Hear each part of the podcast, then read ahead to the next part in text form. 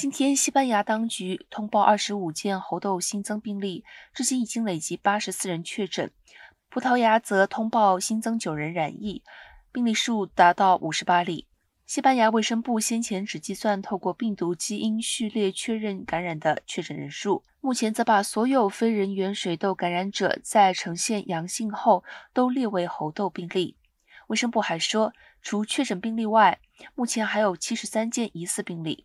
葡萄牙卫生总局 DGS 已宣布，该国正在透过欧盟机构采取措施，以建立疫苗库存，同时也在考虑替确诊病例的接触者和医护人员接种疫苗。